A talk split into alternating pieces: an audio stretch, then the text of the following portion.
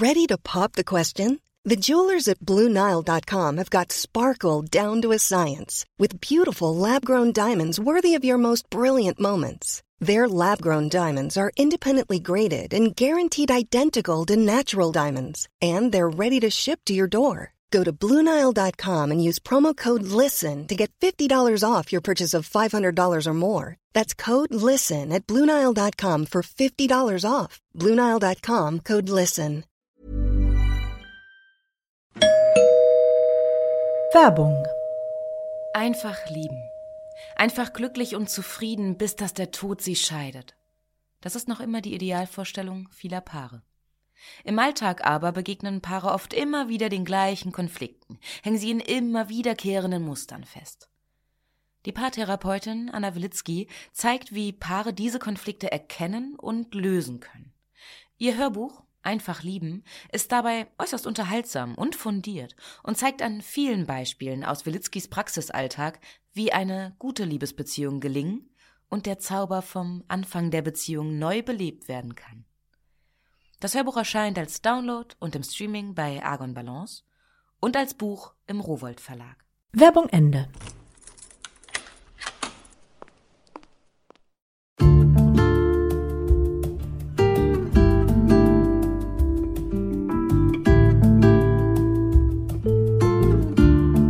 Schön, dass du da bist zur neuen Folge von Einfach ganz Leben, deinem Podcast für bewusstes Leben. Ich bin Jutta Ribrock, Moderatorin, Hörfunkredakteurin, Autorin und Sprecherin, unter anderem für Radionachrichten, Fernsehbeiträge und Hörbücher. In diesem Podcast spreche ich alle zwei Wochen mit außergewöhnlichen Menschen über alles, was unser Leben schöner, entspannter und auch klarer und erfüllter macht. Heute ist bei mir Maxi Stettenbauer. Er ist Comedian, Moderator und auch Podcaster. Und er hat ein Buch geschrieben mit dem Titel Meine Depression ist deine Depression. Ein Buch gegen das Alleinsein. Wie Maxi mit Depressionen und Panikattacken lebt, wie er wieder Mut geschöpft hat und anderen Mut machen will, wie er jenseits von allem, was in seinem Kopf so quasselt, eine tiefe Stille gefunden hat und wie er auch immer wieder brüllend komisch sein kann. Darüber sprechen wir heute. Viel Freude beim Lauschen.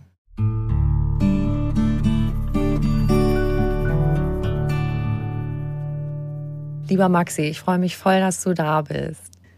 Danke für die Einladung, ich freue mich auch. Ich durfte dich ja schon ein bisschen kennenlernen durch dein Buch. Du, wir sehen uns heute zum ersten Mal hier. Du bist in Köln, ich in München. Exakt. Also ob du in München bist, weiß ich nicht. ja. ja. ich, ich, ich fände das jetzt, ich fände das jetzt auch ein bisschen seltsam, wenn ich sagen würde, ja, Jutta, ich weiß ganz genau, wo du bist. Ja, ich weiß immer, wo du bist. Ich fände das ein bisschen komisch, aber meine Seite der Gleichung, dass ich in Köln bin, kann ich 100% verjahren. Super. Ein Buch gegen das Alleinsein ist der Untertitel von deinem Buch. Kannst du uns das noch ein bisschen näher beschreiben? Was war dein Gedanke dabei, dieses Buch zu schreiben? Weil ich glaube, dass äh, bei Depression wirklich das ausschlaggebende erlebte Gefühl die Isolation ist. Also dass man wirklich der, äh, der oder die Einzige ist, denen es so geht. Und ähm, weil wir so in so einer Kultur des Schweigens unterwegs sind, in der man über solche Dinge in der Regel nicht spricht, und Depression ist eine unsichtbare Krankheit. Und äh, ich fand das einfach ein schöner Titel, ähm, weil meine Depression ist deine Depression soll ein Schulterschluss sein äh, mit den Menschen, denen es auch so geht und ähm, wirklich auch gegen das Alleinsein, um einfach zu sagen, äh, ich bin nicht allein, wir sind nicht allein und ähm, das alleine hat mir in meinem Weg dieses Gefühl von, man ist nicht alleine, äh, wirklich wahnsinnig geholfen, ist auch ein wichtiger Schritt, mhm. äh, um damit umzugehen. Du hast ja so eine Begegnung gehabt, mal nach einem Auftritt, was du auch in deinem Buch beschreibst. Und ganz ehrlich, wir sind da voll die Tränen in die Augen geschossen. Diese Begegnung mhm. mit, mit einer Frau nach einem Auftritt. Und vor allem, was mich so umgerissen hat, war echt dieser Moment, wo sie sagt, es gab diese eine Stelle, wo sie gelacht hat. Ja, also das ist wirklich passiert, der einzige Moment. Das ist auch eine kleine Pointe an sich, weil der einzige Moment, wo sie gelacht hat, war, als ich auf der Bühne Wasser getrunken habe und mich mich verschluckt habe. Äh, und das fand sie am lustigsten, was natürlich sehr äh, lustig, weil man hat natürlich ein ganzes Programm vorbereitet. Ja. Aber das Lustigste war halt der Moment, wo es daneben geht, also wo etwas Ungeplantes passiert. Und das ist halt das Spannende an Comedy, ähm, dass die Momente, wo etwas aus dem Plan ausbricht, einfach oft viel, viel lustiger ist und echter und näher am Menschen dran als äh, das, was man sich manchmal so vornimmt. Und das fand ich so rückblickend so eine schöne ähm, Pointe auch, weil in dem Moment äh, hat sie, also in dem Moment, wo wir Fehler machen, sind wir echter, als wenn alles gut läuft. Also in dem Moment, wo, wo wir ungeschickt sind, wo wir zeigen, äh, wo wir, äh, wo, wo unsere Fassade, die wir nach außen hin so aufrechterhalten, wo die so kleine Risse kriegt, das ist dann oft der Moment, wo wir viel nachvollziehbarer werden für andere. Und äh, ich glaube, das ist in dem Moment passiert. So erkläre ich mir das, dass sie da, äh, da so gelacht hat. Ähm, aber das Spannende bei der Begegnung war, was mich auch umgehauen hat, war, dass sie kaum lacht in ihrem Leben. Also das hat sie halt auch gesagt, dass sie wirklich ähm, selten gelacht hat und äh, dass, äh, dass, dass dieser eine Lacher ähm, ihr so viel, so gut getan hat. Ähm, das war für mich auch, also das, ich, ich ich bin da selber manchmal baff, wie viel Kraft das hat. Mhm. Ja, und mich hat eben so berührt, dass sie, sie hatte ja gesagt, dass sie Depressionen hat und das zeichnet sich ja auch aus manchmal oder ja, dass, sie, dass so eine Freudlosigkeit da ist, dass man eben nicht sich an etwas freuen oder lachen kann. Und das ist für mich da so zum Ausdruck gekommen in dem Moment. Und das hat mich so wahnsinnig berührt, eben auch als du diese Szene geschildert hast. Ne? Das finde ich äh, so interessant, dass ich bin da auch so froh drüber, dass man auch mal, jetzt wo das Buch erscheint, kriegt man jetzt auch so Eindrücke von Menschen, die es gelesen, weil bis jetzt bin ich da immer nur mit meinen Gedanken und meinen Einschätzungen damit rumgelaufen. Und deswegen finde ich das auch mal so äh, super wertvoll, einfach mal zu erfahren, was löst es denn bei Menschen aus, die nicht mit mir zusammenarbeiten und mich nicht privat kennen, sondern wirklich das Buch lesen. Und deswegen finde ich das also wirklich schön, dass das in dir auch so ein, dass das was vermittelt bei dir, ja, dass da was, dass es für dich, ich weiß nicht, ob du betroffen bist oder nicht, ich möchte, weiß ich jetzt nicht, ähm, aber wenn, wenn jemand das Buch liest und so innerlich eine Haltung dazu entwickeln kann, dann finde ich, dann ist das super für mich. Also dann mehr wollte ich nie haben. Ich wollte diese Krankheit anschaulich machen. Und das habe ich wirklich beim Lesen gedacht. Es ist so wichtig zu wissen. Es gibt so viel Unwissenheit. Es gibt auch Unsicherheit, sicher von Nicht-Betroffenen im Umgang mit Menschen, die Depressionen haben. Und deshalb finde ich so wichtig, also eben für die eine Seite, für Angehörige, für Kolleginnen, für Freundinnen und für Menschen mit Depressionen selber überhaupt erstmal zu begreifen, was ist eigentlich los mit mir, warum fühle ich mich so komisch? Und dann vielleicht auch aufhören zu können, sich selber dauernd zu verurteilen, weil man erstmal zumindest eine, eine Erklärung hat und sich, und sich nicht mehr dauernd dafür fertig macht, dass man nicht funktioniert. Deshalb finde ich es, bitte versuch uns so genau wie möglich zu erklären, wie fühlt sich das an, Depression zu haben, was, was macht es aus für dich? Äh, kennst du noch so Radios im Auto, wo man den Regler selber steuern konnte und wo man den Empfänger auf den Sender diese Frequenz selber einstellen konnte? Und kennst du das, wenn du den Regler so einstellst, dass du bei dem einen Sender schon raus bist, aber der andere Sender ist noch nicht richtig da. Du bist in so einem Mischding, in so einem, in so einem Stör, Störgefühl bist du drin. Mhm. Das ist für mich Depression. Es ist so eine, es ist nichts Halbes und nichts Ganzes. Es ist wirklich die Abstinenz von Klarheit und eine Gefühllosigkeit. Es ist eine Dumpfheit es ist äh, deswegen, da, da gehen einem auch schnell die, die Worte aus, weil, weil es einfach so eine Leere ist und so eine Bezugslosigkeit zu, zu wirklich allem. Also äh, die, die ganz, ganz betroffen und äh, einen wirklich verzweifeln lässt, äh, wenn man da nicht Aufklärung hat. Mhm. Ähm, denn man, denn, denn man fängt an, sich zu verurteilen. Man, man fragt sich ja, warum äh, es passiert irgendwas Schönes und man freut sich nicht, man kann sich nicht freuen. Und dann fragt man sich natürlich, was ist los mit dir? Ja, irgendwann kommt dieser Punkt. Und dann stellt man eben diesen Zusammenhang zu seiner Persönlichkeit her.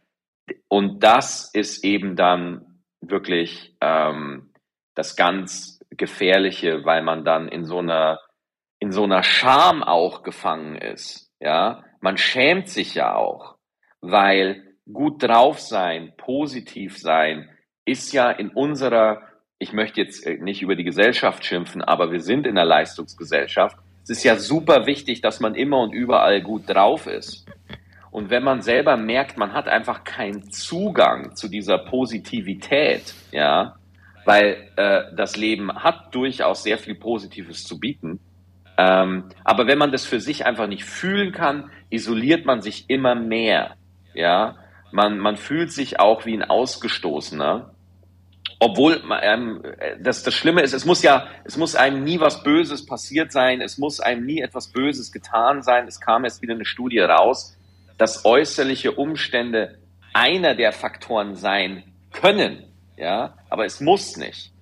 Und auf einmal taucht das in deinem Leben auf, diese Krankheit, und du, du denkst, es hat mit den Umständen zu tun, du denkst, es hat mit dir zu tun, es, so, du bist konstant am Suchen, weil einfach die Klarheit fehlt, die Bebilderung, die, ähm, die Draufsicht auf die Problematik.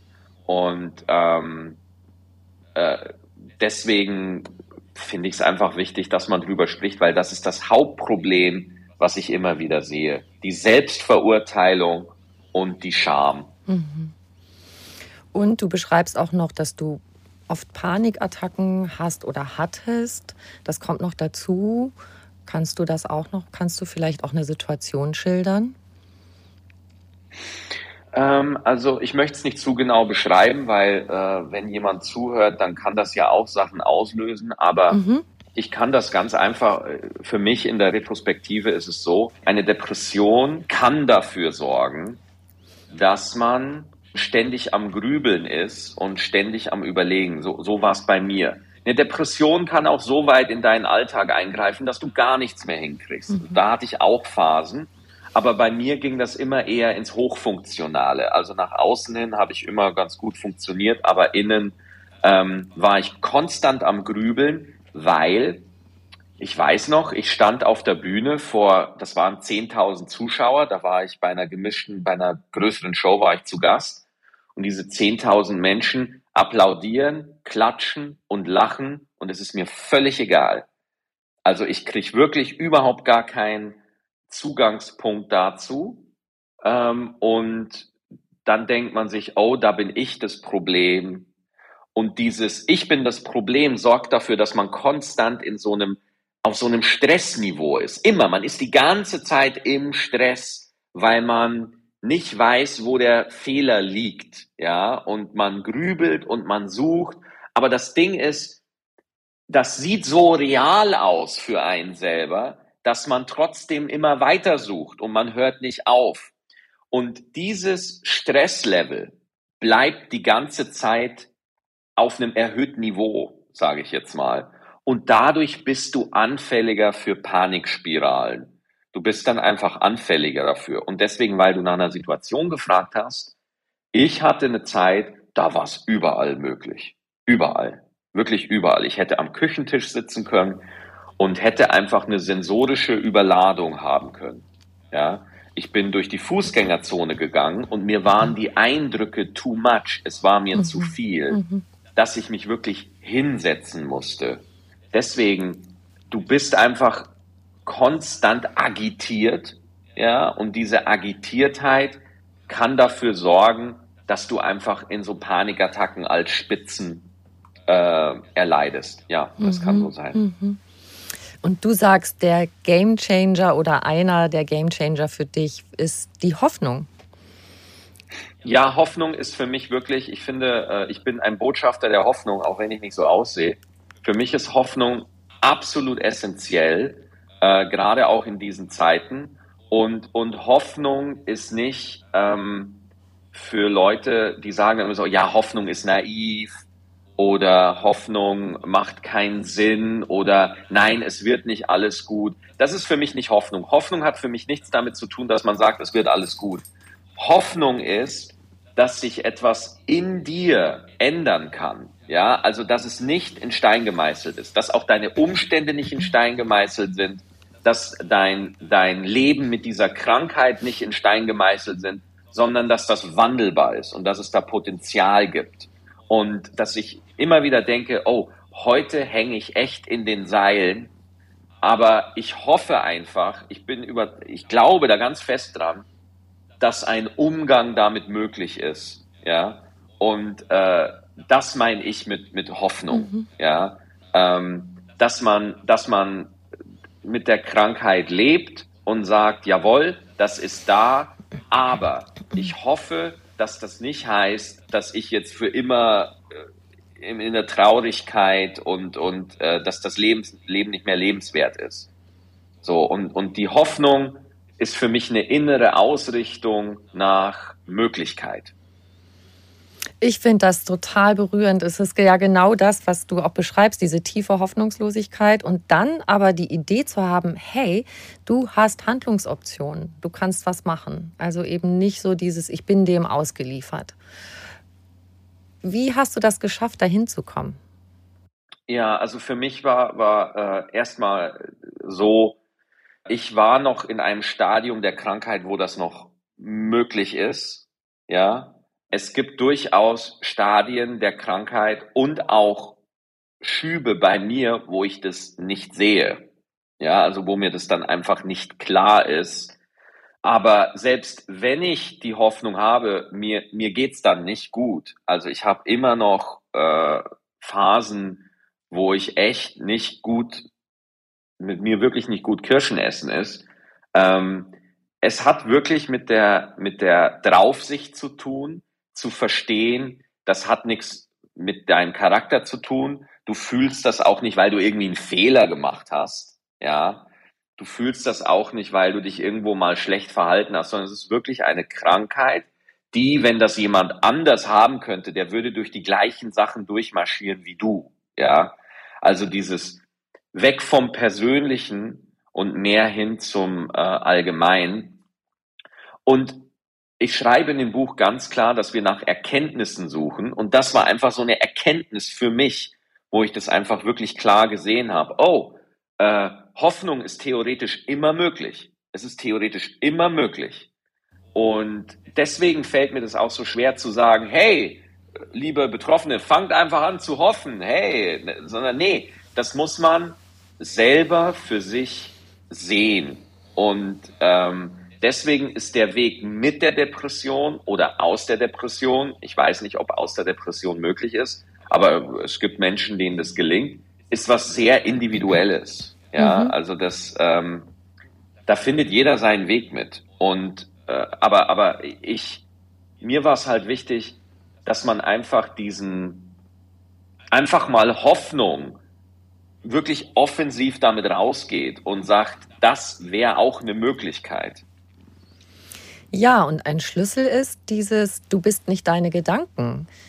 Du beschreibst ja auch das Ratatouille in deinem Kopf. Und ja. ich finde, ehrlich gesagt, beschäftigt mich dieses Thema im Moment total. Die Geschichten, die wir uns dauernd über uns selbst erzählen. Wie wäre es, wenn wir uns andere Geschichten über uns selbst erzählen? Nicht, dass wir nichts auf die Reihe kriegen und das hat wieder nicht geklappt und so weiter. Sagen wir mal, damit reitet man sich ja auch immer noch tiefer in die Scheiße, selbst auch nicht Betroffene von, von Depressionen. Auch das ist total belastend, dieser Gedankenquark. Und ich finde so nett, wie du sagst, wir müssen nicht jeden Quatsch glauben, der uns durch den Kopf schießt. Ja, aber das ändert erstmal nichts an der Tatsache, dass man sich wirklich beschissen fühlt. Mhm und dass man wirklich dran ist. Das ist das Ding. Ähm, ich finde, weil, also ich habe ja auch den Barkeeper im Kopf beschrieben im, im Buch, der uns im Kopf ständig unsere Wahrnehmung zusammenmixt.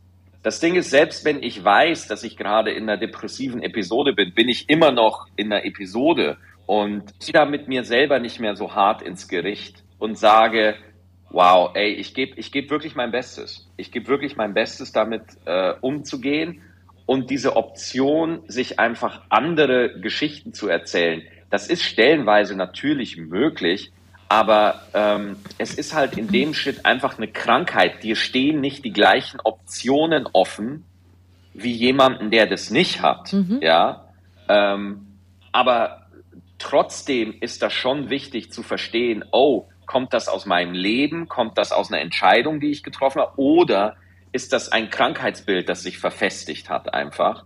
Und ähm, das hilft mir tatsächlich enorm. Mhm. Seitdem sich das verändert hat bei dir, wie ist das zum Beispiel in so einer typischen ich kann unmöglich aufstehen Situation. Das ist ja so wie es sitzt einem Elefant auf der Brust und man es ist mhm. unvorstellbar sich, dass man nur den kleinen Zeh unter der Bettdecke hervorsteckt und das Bett verlässt. Und durch das, was du auch gerade geschildert hast, du hast ja geschafft, im Laufe der Zeit wie so ein bisschen Abstand dazu zu nehmen und zu sagen, ja, ich sehe, ich habe eine Episode, ja, ich spüre auch beim Aufwachen in der Früh, das ist jetzt wieder so ein Moment, ich mag eigentlich gar nicht hoch. Du hast aber einen Weg gefunden, das dann doch zu schaffen. Kannst du den Unterschied beschreiben, was sich da verändert hat? Also ich, ich, ich thematisiere eine Episode für mich nicht mehr so stark, ja, sondern ich sage einfach, ich möchte nicht, dass das so salopp daherkommt. Mhm. Ich sage einfach, sondern das ist wirklich ein Weg von zehn Jahren, so. Und es gibt dann einfach Tage oder auch Wochen, wo ich die ganze Zeit einfach dieses Störgefühl habe. Ja, wo, wo ich einfach nur, ich bin dann da nicht, sondern ich sage dann einfach, ich habe das. Und je nachdem, wie oft ich es schaffe, dass ich in die Beobachterperspektive komme, manage ich das besser oder schlechter. Weil wir können einfach oft nicht kontrollieren, kommen wir in die Beobachterperspektive, also liege ich morgens im Bett und es passiert, wie ich es im Buch beschrieben habe. Ah, okay, ich habe jetzt diese, okay, das, ich habe eine gewisse Distanz dazu. Ich habe trotzdem ein paar Handlungsoptionen. Ich kann trotzdem in die Dusche gehen. Ich kann trotzdem diese ganzen Sachen machen. Und ich habe bewusst so ein alltägliches, banales Beispiel genommen, um zu zeigen, dass das ein Riesenakt ist, wenn du damit zu kämpfen hast. So, das ist richtig, das kann echt schwer sein. Und es gab Tage, da habe ich es einfach nicht gesehen. Da war mir das einfach nicht möglich, weil der Schub so stark war, dass dadurch meine äh, Wahrnehmung so befallen war, dass und ich so beschwert war, dass ich einfach nicht in die Beobachterperspektive gekommen bin. Ja, aber die Lektion ist, das ist letztendlich alles, was passiert ist. Du bist halt nicht, du bist aus dem Film nicht rausgekommen, weil er halt dich so beschäftigt in dem Moment, ja. Und äh, das ist dann auch okay. Aber es gibt halt immer noch Formen der Krankheit, die so schlimm sind und so massiv auf den Körper wirken, dass du sofort in die Klinik musst, ja. Also, dass du wirklich nur noch unter Beobachtung, wie die Begegnung, von der ich erzählt habe, ähm, die war mit ihrem Pfleger da, ja. Und, und das möchte ich halt sagen ich kann mit meiner Form der Depression kann ich äh, gut leben, sage ich jetzt mal, ja. Aber es ist nicht ausgeschlossen, dass es irgendwann schlimmer wird oder auch besser, ja. Und das meine ich mit Hoffnung, zu sagen, ich weiß nicht, was die Zukunft bringt. Ich weiß es nicht. Und es ist okay, dass man es nicht weiß. Mhm. Und wenn ich das einfach dann schaffe und es gibt Phasen, da gelingt es mir eigentlich mit großer Regelmäßigkeit, dann mache ich halt meinen Tag und ich kümmere mich nicht groß um meine Episode. Ja.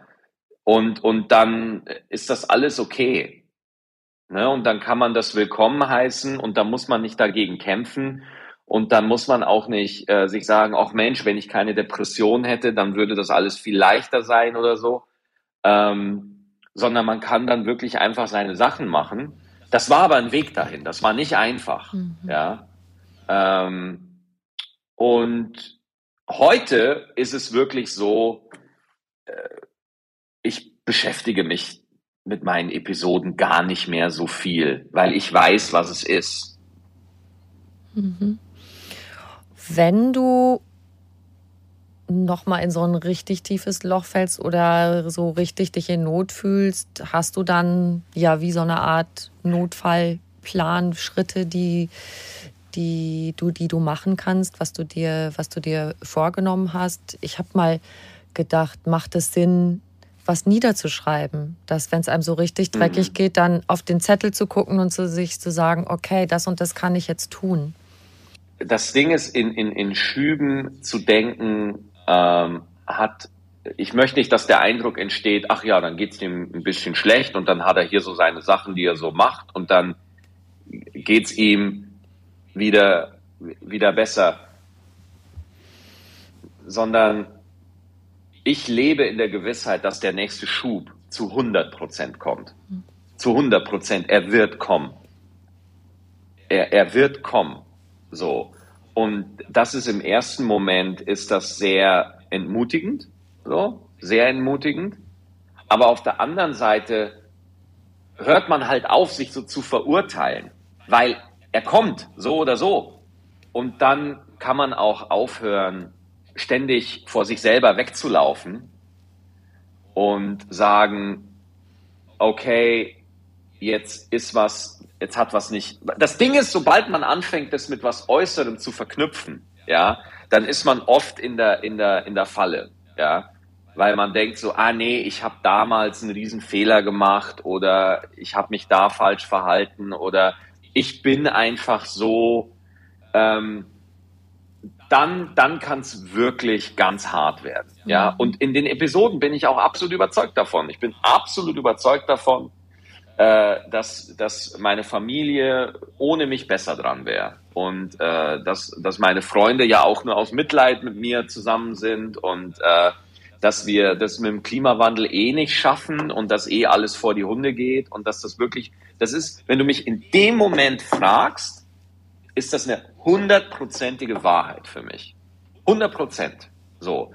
Und ich kann dann auch nicht mit mir selber äh, rausargumentieren. Ja, das, das geht nicht. Ich bin dann da drin und man muss eben versuchen zu sehen, nein, diese einzelnen, gerade Klimawandel oder so, das sind hochkomplexe, hochschwierige Thematiken, ja, und die Prognosen sehen auch nicht gut aus, aber meine Krankheit spielt da auch eine Rolle, dass ich das so sehe.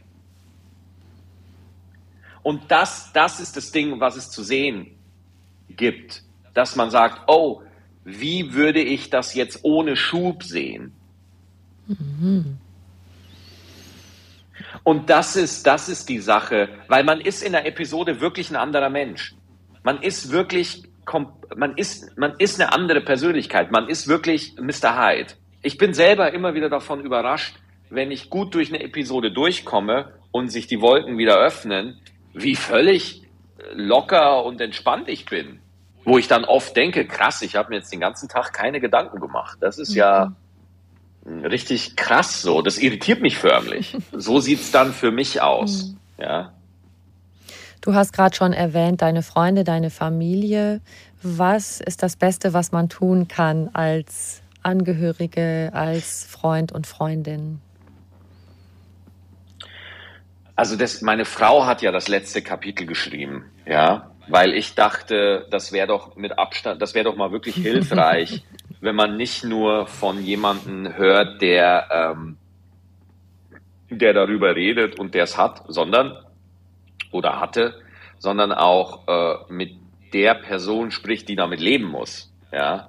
Und das fand ich auch sehr interessant auch. Also zum Beispiel was ganz Tolles, nicht mit Diskutieren anfangen. Ja, also wenn, wenn ich einfach in so einer vorher, bevor wir noch nicht die Draufsicht hatten, haben wir immer versucht, irgendwie gegeneinander zu argumentieren oder äh, dann und aber ich bin halt dann einfach in meiner ich bin gefangen dann einfach, ja. Ich kann das dann nicht so klar sehen Und mittlerweile wissen wir halt beide, nee, wir diskutieren jetzt einfach nicht. Also zum Beispiel, ähm, ich kann mich immer noch an eine Episode erinnern, also da war es relativ schlimm. Und dann sagt meine Frau, so willst du einen Kaffee? Und dann habe ich gesagt, du, das macht eh alles überhaupt gar keinen Sinn und bla bla bla. Und dann ratter ich diese ganzen Gründe runter, die ich halt dann hab, wenn ich drin bin. Und dann sagt sie, ach ja, das ist ja interessant. Also ich mache mir jetzt einen Kaffee. Mhm. So, das geht aber nur, wenn man schon einen gewissen, wenn man ein gewisses Verständnis dafür hat, mhm. dass man einfach sagt, ja, äh, ich helfe dir jetzt nicht an den Problemen zu arbeiten, die du gerade formulierst, weil wenn die Krankheit dich nicht so stark im Griff hat, würdest du selber auf Lösungen kommen. Und das führt einfach dazu, dass man sich einfach komplett annimmt. Also dass man dann einfach sagt, so ja, das, ist so. Ähm, und deswegen ist Hoffnung so richtig. Das, das Ding ist, man, ich bin dann in dieser, in diesem Sturm drin und bin verloren. Aber, ihr, aber bis jetzt ist es immer, seit ich eben die Therapie gemacht habe und seit ich eben verschiedene Sachen gesehen und verstanden habe, weiß ich einfach, irgendwann wache ich wieder auf. Ja, die, die, der, der nächste Schub kommt nicht nur mit Sicherheit, er geht auch mit Sicherheit mhm. wieder. Mhm. Ja. Aber damit ein Schub kommen und gehen kann, musst du wissen, dass du in einem drin bist. Du musst für dich formulieren können, was, was macht ein Schub für mich aus? Und man muss auch selber für sich ein Gefühl dafür haben, was eigentlich ein normales Lebensgefühl ist. Weil bevor du, bevor du nicht weißt, dass du Depressionen hast, steckst du die ganze Zeit drin im Grübeln und im ganzen Tun. Und das ist so, als ob du dir den Fuß gebrochen hast und du läufst mit einem gebrochenen Fuß durch die Gegend und du fragst dich, warum tut mein Bein weh? Was ist los? Und du kommst aber nicht drauf. Du weißt es nicht, bis dir mal ein Arzt sagt, hier, du, dein Fuß ist gebrochen. Und dann wird dir erstmal klar, ah, okay, ich, ich, ich versuche hier die ganze Zeit schneller zu rennen oder ich versuche anders zu gehen oder ich versuche im Handstand zu gehen weil ich dachte, dadurch wird es besser. Aber jetzt verstehe ich, ah nee, das Problem liegt ganz woanders. Ja. Und dann öffnet sich dadurch ähm, die Möglichkeit, dass du vielleicht irgendwann siehst, ach, okay, und so fühlt sich Gehen an ohne Bruch. Mhm. Mhm.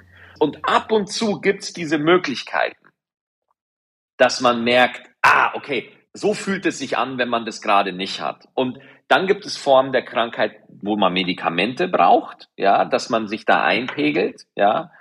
Oder es gibt äh, die Möglichkeit, dass, eine, dass man durch die Draufsicht und durch den Umgang damit immer mehr eine Entspannung damit aufbaut, ja.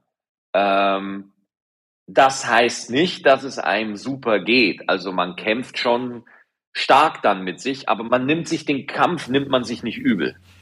Mhm. Jetzt habe ich ein bisschen viel erzählt. Nein, das ist wunderbar. ja. Nein, das bringt mich auch auf den Gedanken, was du auch beschreibst. Es gibt ja in allen Religionen diese Vorstellung, dass egal in welchem Sturm, weil du hast Sturm gerade gesagt, das war mein Stichwort, egal in welchem Sturm wir sind, egal in welchem Gedankensalat, dass es in uns sowas wie einen, einen Raum der Stille gibt, yeah. der unantastbar ist und, und unverletzlich. Und jetzt wirst du wahrscheinlich, das ist aber schön, auch noch ein bisschen länger sprechen, aber du hast ihn für dich gefunden. Wie, wie sieht der aus für dich, dieser Raum der Stille? Ich habe es ja in dem Gespräch mehr so als Draufsicht auch formuliert.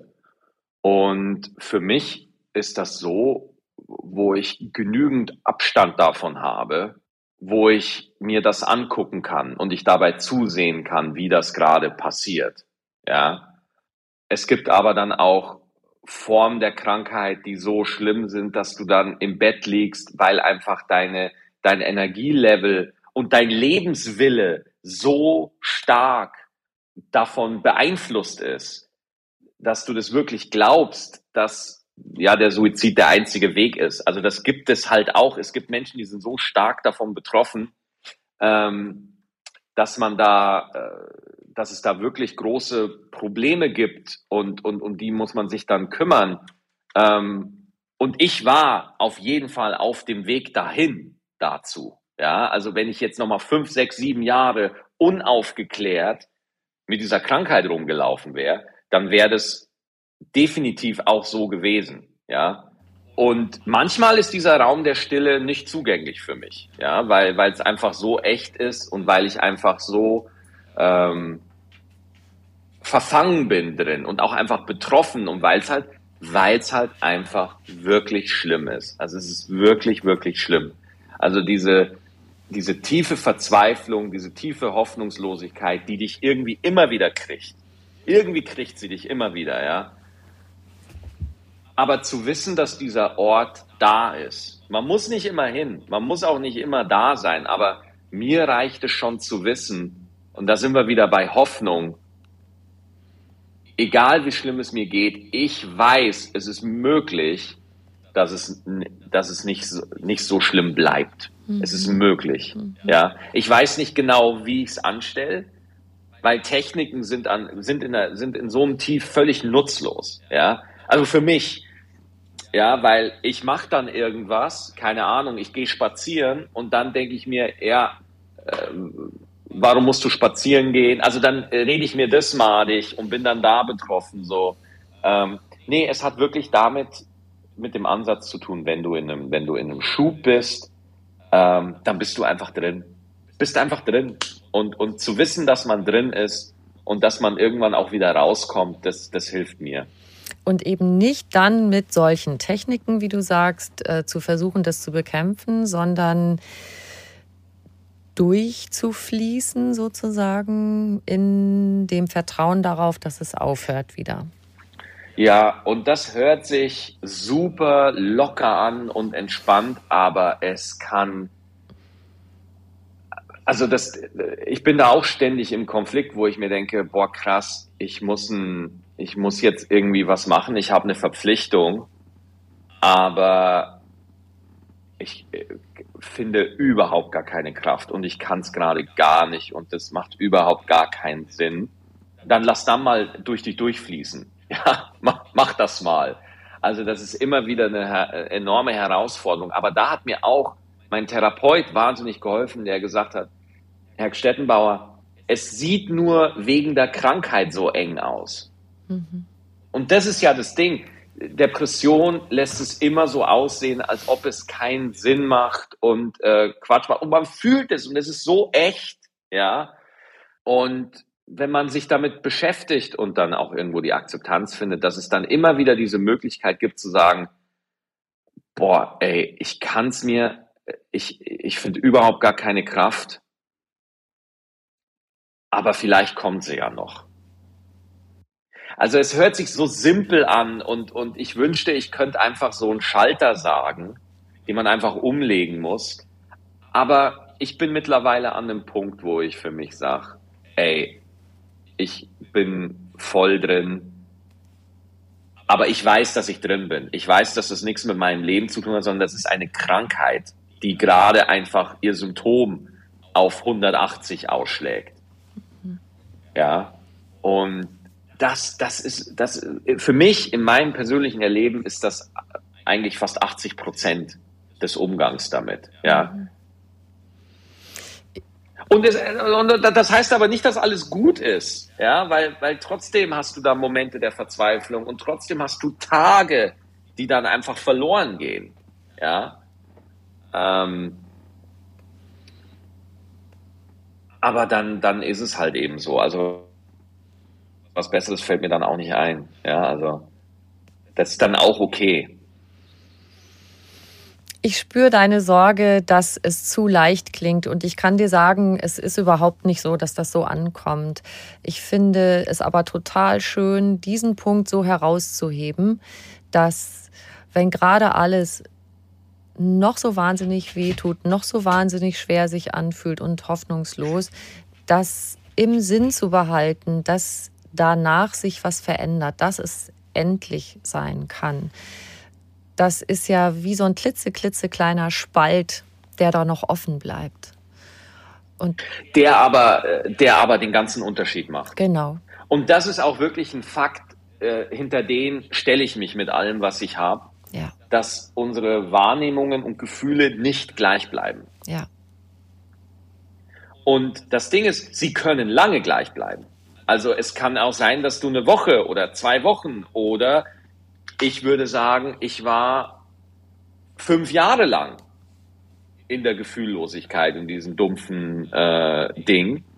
Ähm, aber als ich gesehen habe, dass das nicht so bleiben muss, konnte sich eine Erholung einstellen. Ja. Und in dieser Zeit hast du als Künstler gearbeitet. Dein Beruf ist, auf der Bühne zu stehen und Menschen zum Lachen zu bringen. Ja. Eigentlich ein riesen Gap. Wie viel Kraft muss das kosten? Ich finde es total irre, weil das, was in dir eigentlich gebrodelt hat und ich sage jetzt mal salopp, ähm, bringst nichts auf die Reihe und das äh, hast dein Leben nicht im Griff und so weiter. Das muss man ja mit aller Kraft auch ja klein halten oder leise halten, um so eine Performance zu schaffen. Wie hast du diesen Gap überwunden? Äh, man hat einfach Bock drauf. Also das ist wirklich, das ist total simpel. Ne? Also man hat da einfach Lust drauf und man möchte das dann in dem Moment einfach tun aber das geht einen halt auch flöten, ja, äh, manchmal, ja. Und also manchmal habe, also ich, ich weiß noch, da habe ich auch in der Therapie oft drüber gesprochen, wo ich gesagt habe, ich weiß nicht, ob ich noch lange als Comedian arbeiten kann. Also ich, ich weiß das nicht, ob das noch weitergeht. Und mein Therapeut hat zu mir gesagt, Herr Stettenbauer, Sie wollen das so sehr machen. Nicht mal Sie selber können sich das ausreden. Sehr cool. Und das ist, das ist der Wert einer Therapie. Ja. Ja, dass man das, oh stimmt, genau. Also ich rede mir die ganze Zeit ein, dass ich, äh, das alles äh, Quatsch ist und dass ich das nicht mehr lange mache. Aber anscheinend geht's ja weiter. Ja. Und anscheinend mache ich das ja auch weiter. Ja. Und, und da sind wir wieder beim, beim, beim Punkt Hoffnung. Auch wenn, wenn ich wirklich keine einfache Zeit habe in mir, ähm, heißt das einfach nicht, dass, dass das so bleibt und dass alles verloren ist. Das heißt es einfach nicht. Weil jetzt zum Beispiel auch, ich habe gerade sehr viele Interviews und äh, es ist gerade aktuell so, dass ich so Störgefühle einfach habe. So. Aber ähm, ich weiß einfach mittlerweile, wie ich das zu nehmen habe. Und das so zum Beispiel, als ich noch nicht so gut über die Krankheit Bescheid wusste, hätte ich vielleicht Sachen verschoben, hätte ich Sachen abgesagt oder so. Aber mittlerweile weiß ich einfach, wie ich es zu nehmen habe. Mhm. So. Und, und das, das ist die Form von Ermächtigung, die da äh, wichtig ist. Das ist wunderbar und das ist das, was ich eingangs auch meinte, dass es so wichtig ist zu wissen. Also für dich selber, für Nicht-Betroffene, die Teil deines Lebens sind und wenn jetzt jemand sich angesprochen fühlt durch das, worüber wir sprechen, durch dein Buch und das Gefühl hat, ich kenne das irgendwie, was der Maxi erzählt, was würdest du sagen, was sind erste Schritte, um sich Hilfe holen zu können? Ja, da kommen wir natürlich auf die unsägliche Therapieplatzsituation in Deutschland zu sprechen. Mhm. Deswegen, ob man Therapie, ja, such dir Hilfe, das ist immer so leicht gesagt. Genau. Ja, ähm, man muss ja auch mal äh, auch von meiner Situation sprechen. Ich bin in einer Umgebung und in einer Gesellschaft, in denen die Supportsysteme da sind. Ja, ich habe relativ schnell, ich bin ja maximal privilegiert. Mhm. Ne? Ähm, noch dazu bin ich ja in der luxuriösen Situation, dass ich darüber sprechen darf. Ich darf ja darüber reden das ist ja das Ding, dass Millionen von Menschen in Deutschland damit zu kämpfen haben und das nicht ansprechen dürfen, weil sie Konsequenzen fürchten müssen. So. Deswegen, unabhängig davon, ob man einen Therapieplatz kriegt, würde ich als allererstes einfach mal sagen, dass das geht, dass ein Leben damit möglich ist. Und dass das ein schönes Leben sein kann. Ja? Und dass das in Ordnung ist. Dass wirklich nur dieser Glaube, dass das möglich sein könnte für mich, dass das für mich drin ist. Dass das nicht für irgendjemand anderen oder so, sondern nein, wenn ich mich in Bewegung setze, ist das für mich möglich. Mhm. Und das alleine ist schon ein Riesenschritt, weil die Krankheit ist darauf ausgelegt, äh, dich hoffnungslos zu machen. Mhm. Es, es ist wirklich so, du musst dir so deine Gefühle, musst du dir vorstellen, wie so eine fünfspurige Autobahn. Das ist immer noch zu klein, aber beim normalen Menschen fahren auf jeder Spur fahren Autos und es ist die komplette Bandbreite da und es ist alles gut. Manchmal bist du auf der linken Spur, da bist du sehr wütend, dann bist du auf der anderen Spur, dann geht's dir wieder. Jeder wandelt durch seine Stimmungen hindurch, ja, und es ist normal und das ist gesund, wenn es, dass man, äh, dass es einem besser geht und dass es dann einem wieder ein bisschen, ist man ein bisschen angesickt und so. Das ist normal, das gehört dazu. Depression sorgt dafür, dass aus der fünfspurigen Autobahn, kennst du das, wenn eine Baustelle kommt mhm. und eine Spur so weggeht, ja? Und Depression macht genau das. Es nimmt immer wieder eine Spur weg, bis du nur noch auf einer Spur unterwegs bist. Und dir fällt es selber nicht auf. Mhm. Weil, das, weil die Krankheit lässt es alles so logisch aussehen. Und äh, das ist enorm. Das ist wirklich enorm. Ja, und da, ich kann das nur so formulieren, wie ich es jetzt bei dir formuliere weil ich mich einfach lange und intensiv damit auseinandergesetzt habe. Und deswegen, das Erste, was ich jemandem sage, sich Hilfe zu holen, ist glauben, dass es geht, dass ein Leben damit möglich ist. Damit ist noch nichts gewonnen, da ist noch kein Therapieplatz frei und so und, und da, da sind auch keine Wunder oder so, aber das macht schon was. Mhm das heilt dich nicht, das, das äh, lässt nicht alles, das ist kein Wunder und so, das ist kein Hokuspokus, aber es macht was mit dir, weil es konstruktiv ist. Mhm. Wunderbar, ich finde das den äh, wirklich einen total schönen Gedanken. Und das ist wieder das, du hast Optionen. Du bist dem nicht total ausgeliefert. Ne? Genau. Und du hast eben gesagt, über deinen Beruf, weil man Bock dazu hat. Und das finde ich auch einen tollen Gedanken, den du damit weitergibst, dass das immer wieder passieren kann, dass du richtig Bock zu was hast, obwohl du dir das gerade überhaupt nicht vorstellen kannst. Genau.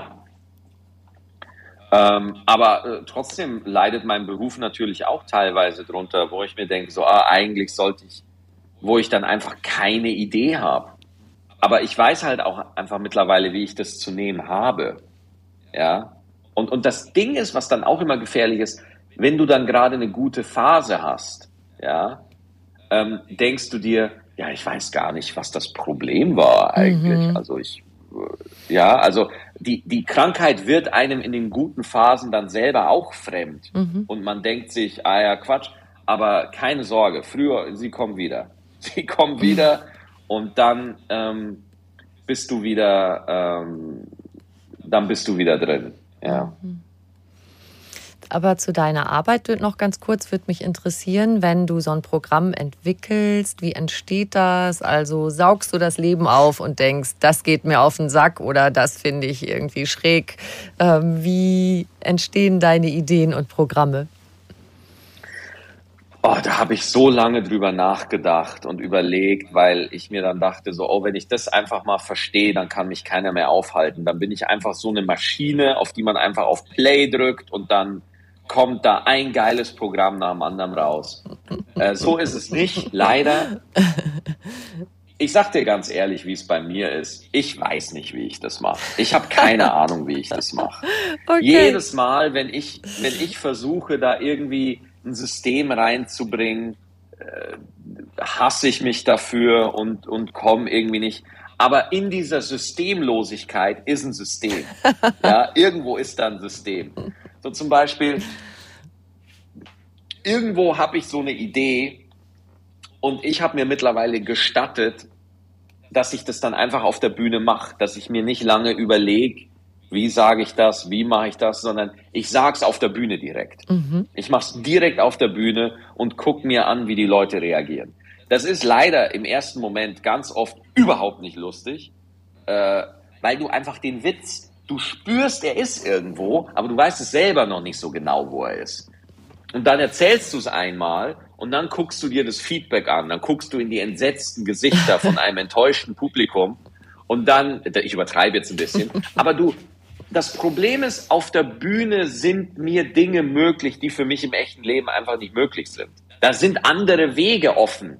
Da sind Türen offen, die ähm, hier jetzt am Schreibtisch nicht möglich sind. Das ist einfach nicht mhm. so. Ich weiß nicht, was für Türen das sind. Ich weiß auch nicht, wo die sind. Ich habe keine Ahnung, aber sie sind da und die gehen halt nur auf, wenn ich auf der Bühne bin. Mhm. Ja. Ähm, und das, das hat mir auch total viel geholfen, als wir das in der Therapie auch einfach rausgearbeitet haben. Es gibt ein Wesen von dir jenseits deiner momentanen Empfindung und deiner momentanen Stimmung. Es gibt so Dinge, die bringst du einfach mit. Auf die kannst du dich einfach verlassen. So. Und deswegen ist das ja auch das Botschaft des Buches und, und auch das kann man wieder falsch verstehen. Du bist okay, selbst wenn du glaubst, du bist es nicht. Mhm. Ja, also das kann man auch leicht missverstehen, aber ich, ich mache da immer so, so einen Unterschied zwischen Menschen, die selbst betroffen sind, die sagen, gut, dass das einfach, gut, dass ich das mal lese, gut, dass mir das mal jemand hilft, ja, und das in eine, in eine Sprache bringt, die nachvollziehbar ist. Aber man muss einfach damit leben, dass jemand, der damit nicht zu kämpfen hat, der wird das selber, Gott sei Dank, nie selber nachvollziehen müssen. Hm. Du hast so ein paar Sätze, wenn Nicht-Betroffene die im Sinn haben, im Erleben von jemandem, der Depressionen hat, dass das total hilfreich sein kann. Das fände ich schön, wenn wir die noch kurz besprechen. Wenn der Erkrankte es anders machen könnte, würde er es tun. Ja. Ja.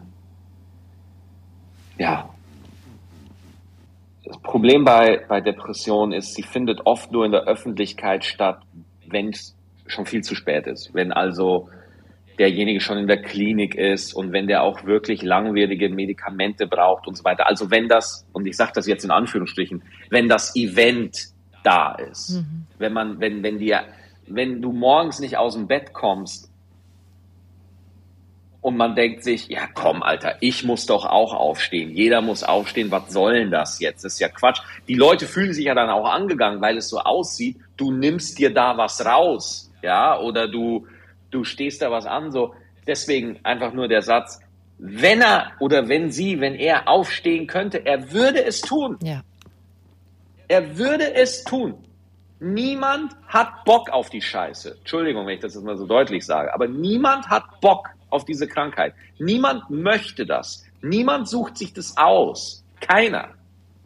Äh, garantiere ich. Da lege ich meine Hand für ins Feuer. Niemand möchte das.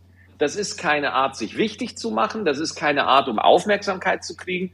Niemand will diese tiefgreifende Verzweiflung ständig haben. Niemand möchte das. Aber für manche Menschen ist es einfach keine Wahl. Mhm.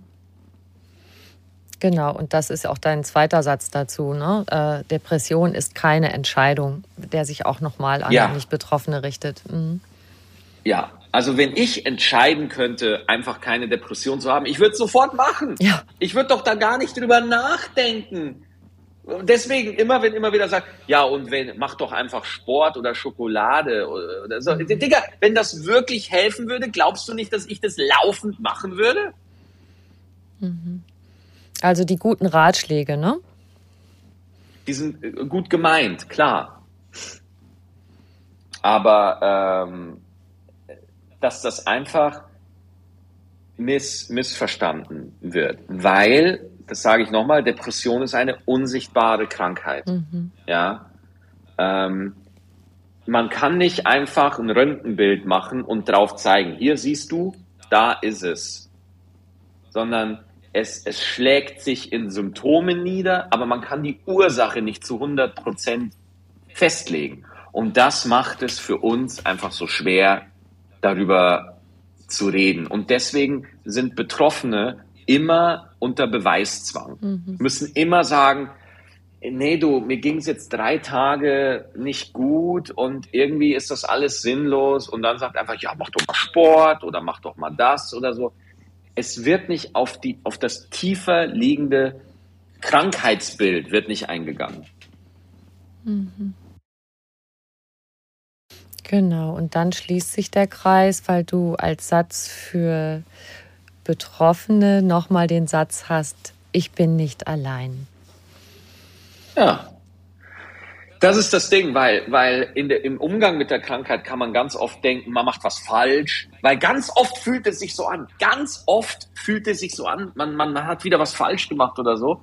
Aber deswegen habe ich da auch keine ähm, Manschetten, auch einfach zu sagen, so, so geht's mir auch, ja. Aber ich muss sagen, es geht mir jetzt bedeutend besser, wesentlich besser. Ja, also es ist überhaupt gar kein Vergleich zu, zu äh, vorher. Äh, ich würde nicht sagen, dass ich geheilt bin, aber für mich, und das ist auch wieder so, so salopp und, und so daher, aber meine Depression ist für mich einfach mittlerweile so ein nerviger Nachbar, der halt auch da ist. Also es gibt diesen Film A Beautiful Mind, mhm. wo dieser äh, Nash, dieser Mathematiker, unter so ja. Wahnvorstellungen leidet. Großartig. Mhm. Und die Figuren sind, die Wahnvorstellungen sind nicht weg. Mhm. Sie sind nicht weg. Sie sind halt da. Man sieht auch am Ende, wo er diese Rede hält für seine Klasse ähm, für, vor der Universität und die Gestalten, die er sich einbildet, die nicht wirklich da sind, mhm. stehen mit im Publikum, die mhm. sind da, aber er macht kein großes Thema mehr draus. Das geht aber nur, weil er verstanden hat, was eigentlich los ist. Mhm er hat es kennengelernt, er, er hat einen Umgang damit gefunden. Und das, das ist es eigentlich, was ich damit sagen will. Wunderbar. Das ist eigentlich das perfekte Schlusswort, lieber Maxi.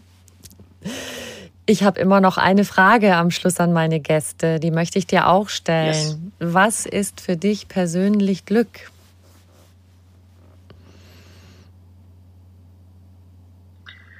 persönlich Glück hier sein. Wirklich hier sein. Und zwar wirklich zu, zu 100 Prozent jetzt hier sein. Toll. Ich danke dir sehr. Ich wünsche dir viel Glück und Erfolg mit deinem Buch, mit deiner Comedy und danke für deinen Beitrag zum Verstehen das ist sehr, sehr schön. Vielen Dank. Ja, da, vielen Dank und äh, alles Gute und an alle, äh, die das hören und jemanden kennen oder vielleicht selbst betroffen sind, ihr seid nicht allein.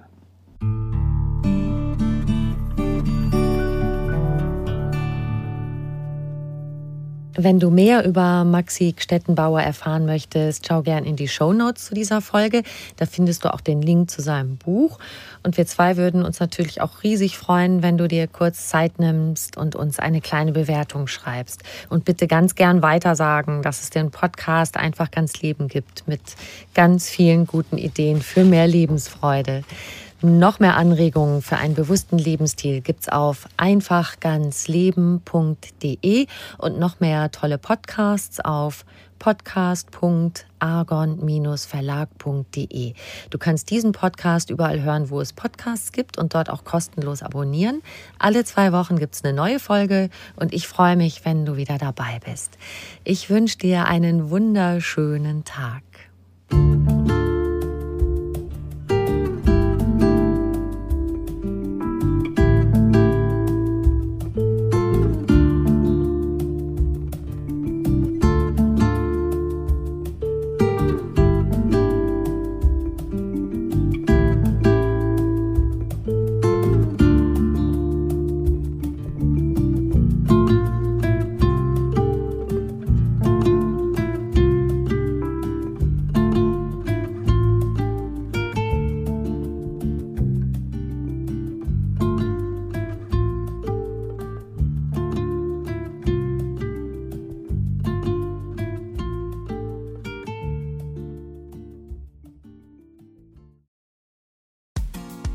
Frauenstimmen. Klagen, lachen, klüger werden. Ich bin Ildiko von Kürti, ich bin Buchautorin und Journalistin und in meinem Podcast spreche ich alle zwei Wochen mit lebensklugen und mutigen Frauen über das Loslassen und das Aufbrechen, das Verlieren, das Suchen und das Finden. Ich bin stolz darauf, wie viele wunderbare Frauen bereits bei mir zu Gast waren. Unter ihnen Stefanie Stahl, Maria Furtwängler, Annika Decker oder Gerburg Jahnke. Und ich freue mich auf alle, die noch kommen. Ihr könnt Frauenstimmen überall dort hören, wo es Podcasts gibt. Herzlich und hoffentlich auf bald. Eure Ildiko.